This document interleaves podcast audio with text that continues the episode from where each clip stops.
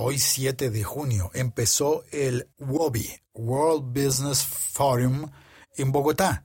Y hay un programa que se llama Story Maker. I am Storymaker. Dentro de ese programa de Storymakers está Omar Gamboa como bloguero y con su posición privilegiada de bloguero dentro del WOBI, un evento bien importante, bien grande, realizado esta vez en Bogotá, pues está entrevistando personas y aquí tenemos sus informes de audio.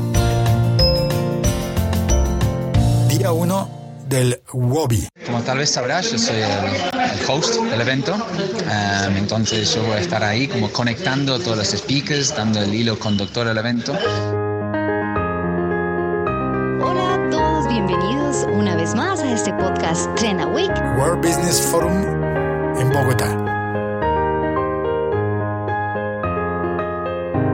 Bueno amigos de Trenda Week, estamos con Chris Stanley, que es el director de contenidos de Wobby y le tenemos una pregunta muy puntual y es ¿qué es lo más satisfactorio de trabajar y de este proceso con Wobby? Wow, hay tantas, tantas cosas, tantas emociones que uno tiene cuando en ese trabajo, trabajando con perfiles, thought leaders, uh, íconos del negocio um, a nivel mundial. Yo siempre digo que mm, a mí me toca muchas veces de poder entrevistar y hacer como sesiones moderadas con los, los speakers en el escenario. y siempre al terminar el evento y poder haber, tener compartido experiencias, a veces de una hora con una persona, por ejemplo, con, con Ed Catmull, que es el, el CEO de Pixar, o hasta un deportista como Andre Agassi que llegas a tener una conexión con esta persona, logras conectar en una forma que nunca yo podría haber imaginado haría en mi vida. Cuando yo era un chico de 15 años pensando que 20 años después estaría en el escenario frente de 3.000 personas hablando mano a mano en profundidad de temas tan emotivas e inspiradoras con ese tipo de gente. La verdad me llena, me emociona y apenas que termina es, el, es como el momento de gloria para mí. Así que yo creo que hay mucho trabajo duro tras todo lo que hacemos y estos son los momentos lindos, bonitos que hace todo vale la pena. Así que yo diría eso.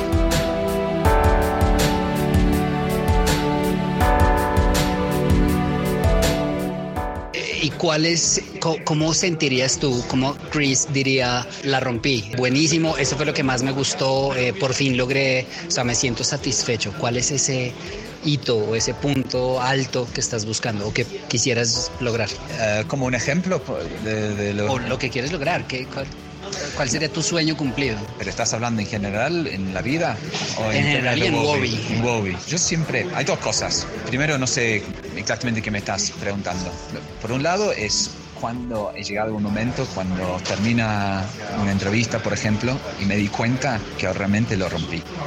Que sentí como la audiencia la tenía ahí en la mano, que la otra persona que está ahí conectado conmigo. Um, esto es, cuando termina esto, la verdad es un orgullo profesional muy importante. Tuve por ejemplo de eso el año pasado con Andre Agassi, por ejemplo. Siento que logré esto. Eso fue impresionante. Andre tiene una historia muy, muy humana. Él es una persona muy humana y yo me siento que pude lograr que él comunique esto a una audiencia de 2.000 personas. Estuvo bueno. Y también con Richard Branson el año pasado en New York, cuando lo entrevisté. Y y había entrevistado ya a Richard dos o tres veces antes y esto fue la ocasión cuando sentí que realmente hicimos una conexión, que había ni siquiera una entrevista, una conversación. Y esto también me, me, dio mucho orgullo de poder haber logrado eso. Después, más allá de eso, de, como objetivos profesionales y lo que quiero con Bobby es seguir creciendo en lo que hacemos. Yo creo que yo, yo creo mucho, yo tengo en lo que intentamos hacer, en compartir ideas, conocimiento, inspiración. Me parece que es un trabajo muy lindo lo que tengo. Ah, estoy súper agradecido la oportunidad que tengo de hacerlo. Um, nunca lo tomo por dado, um, por granted, um, el trabajo que tengo y lo que logro hacer es hacer las cosas cada vez mejor, um, seguir buscando el mundo para traer los mejores talentos, para compartir las mejores ideas a, gente, eh, los, los, apasionados y los aficionados de The Wall. Y también lo que me gustaría hacer es seguir creciendo. Yo quiero hacer más cosas como hicimos en Colombia este año. Ha sido un, un boost de energía para nosotros poder abrir aquí, sentir como el país nos ha recibido y ojalá tengamos la oportunidad de seguir creciendo, seguir abriendo nuevos mercados, nuevos eventos y nuevas ciudades y, esto para mí sería un, sueño para cumplir.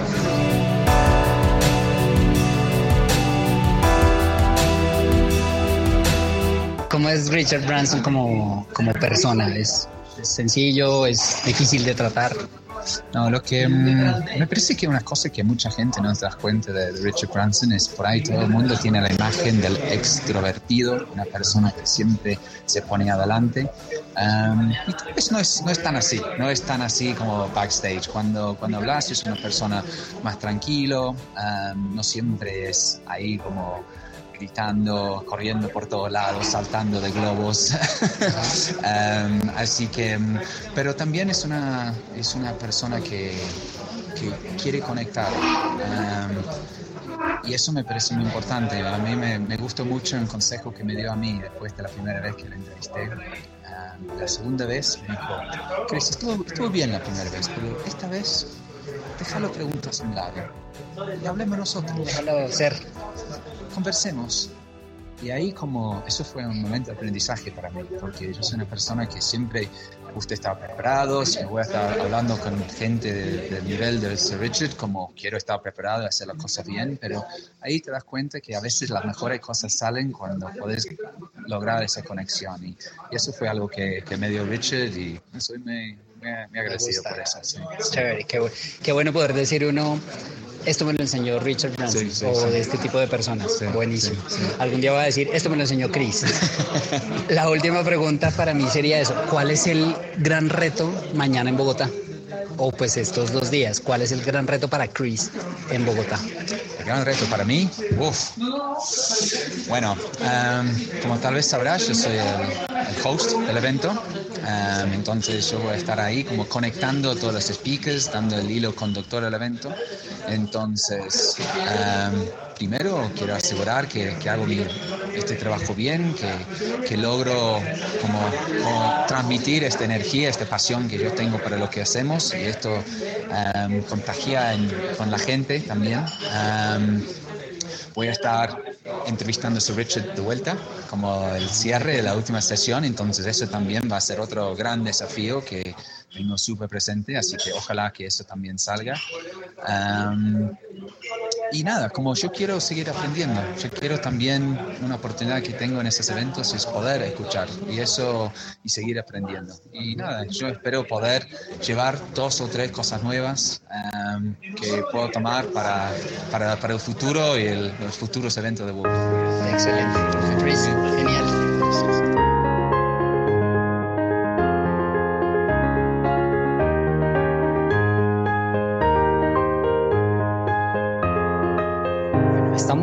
En Wobi, Bogotá, día uno. Son las diez y media de la mañana, es decir, ya se hizo la primera charla y estamos con Lorena Amarante. La importamos desde Argentina, fundadora de OM Latam. Así que lo primero que te voy a preguntar es eso. ¿Qué es OM Latam? ¿Por qué lo fundaste? ¿Qué has logrado con eso? Cuéntanos un poquito de eso.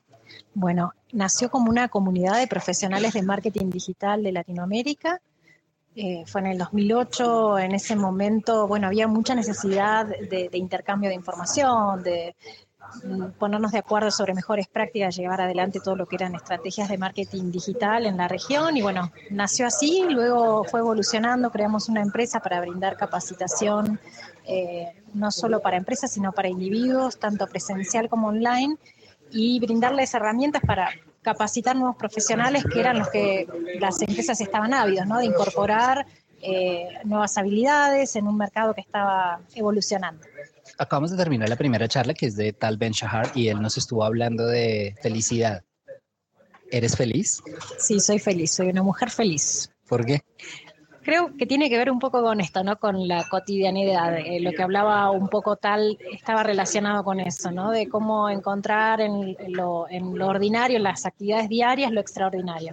Y la verdad que yo soy una persona que estoy, creo muy conectada con lo que me pasa en, en, el día a día, disfrutar de la familia, de los amigos, de los colegas, de, de amar lo que uno hace, ser una apasionada de su profesión, también de vincularme con otros colegas que, que comparten, eh, bueno, la misma actividad y que también comparten esa pasión. Así que me, me puedo considerar feliz. Tengo, como todos, momentos de con altibajos, pero sí, eh, eh, puedo decir que soy una persona que disfruta en lo cotidiano y no en lo, extra, lo, en lo ordinario, descubro lo extraordinario. Tenemos esa fortuna de, de dedicarnos a algo que amamos, ¿no? Exacto, exacto. Yo digo, no, no debe haber nada más tortuoso una persona que se levante que odia su trabajo, odia lo que tiene que hacer y lo que le queda por delante en el día. Si uno se despierta y cada mañana está eh, feliz de, de, emprender su actividad eh, cotidiana, creo que eso ya tenemos el 80% de la felicidad del día ganado. ¿Cuál es tu día más feliz o cuál ha sido tu día más feliz? Los dos nacimientos de, de mis hijos, definitivamente. La, la maravilla de poder parir hijos, por lo menos para mí ha sido siempre movilizador. Y, y, bueno, después también, o sea, estos micro momentos de felicidad, de las sonrisas de los hijos, de ver cómo evolucionan, cómo crecen, cómo van eh, avanzando en las etapas. Lo, para mí la felicidad está muy, muy vinculada a los afectos. ¿Cómo te encuentra la gente en, en Twitter y en redes sociales? Y bienvenida a Bogotá y a Colombia. Bueno, muchísimas gracias por la bienvenida. Siempre es un placer visitarlos. Eh, he tenido oportunidad de venir varias veces a Bogotá y eh, también descubrir otros hermosos lugares de, aquí de Colombia. Eh, y me siento muy bien recibida siempre. Así que, y por otro lado, bueno, me pueden encontrar en Twitter, Lorena EA es mi cuenta, y también en, en Facebook, Amarante Lorena. Así que bueno, los espero que me sigan y que nos podamos eh, conocer e intercambiar también experiencias profesionales. Vamos hablando con Martin Lindstrom, eh, autor de varios libros, entre esos eh, dos que se consiguen acá ahora en Wobby.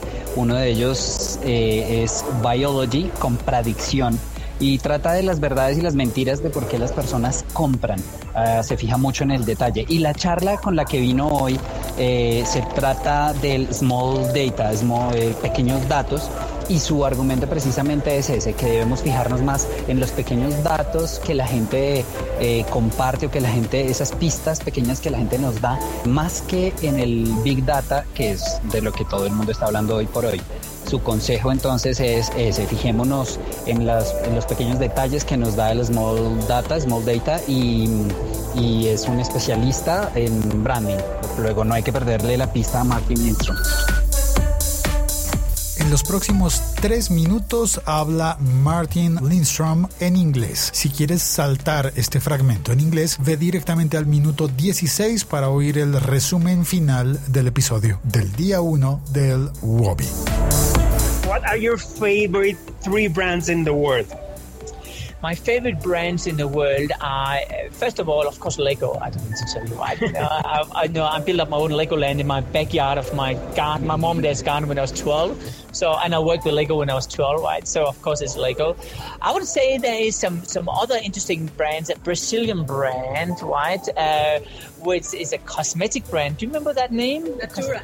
That's right, Natura. I think they're doing pretty well. And then I have to say, do you know what? I actually like Toto here in, in, in Colombia. I think they're doing well. I was a bit disappointed about the website. I'm a bit disappointed about the stores. I to contact yeah. yeah. But listen, uh, I think Toto has a really good potential. There's a lot of brands out there. I have a lot of favorite brands. I'm addicted to them, I guess. One advice for the people who is interested in branding. I think the most important thing is that you need to do what people haven't done so far, and that is to be human. So you need to spend time with consumers, and that becomes the bridge between the company and the consumer. You should be the ambassador on behalf of the consumer. If you build up that role inside, inside a company, they'll love you forever. They won't get it now, but they'll get it in two years from now. And you know what? You don't need education for that. You just need your pure instinct and believe in yourself. And that's very simple, right? Why do you think the companies are still investing in, in just in the logo, not in the entire thing that brand it is? Because they're stupid. I mean, seriously. I mean, okay, this is serious. Listen, here's the issue. I work a lot with the Chinese market, and, and time after time they're saying to me, we want to have a new logo which is as powerful as Apple's. And I'm saying, come on, guys, this is not what it's all about.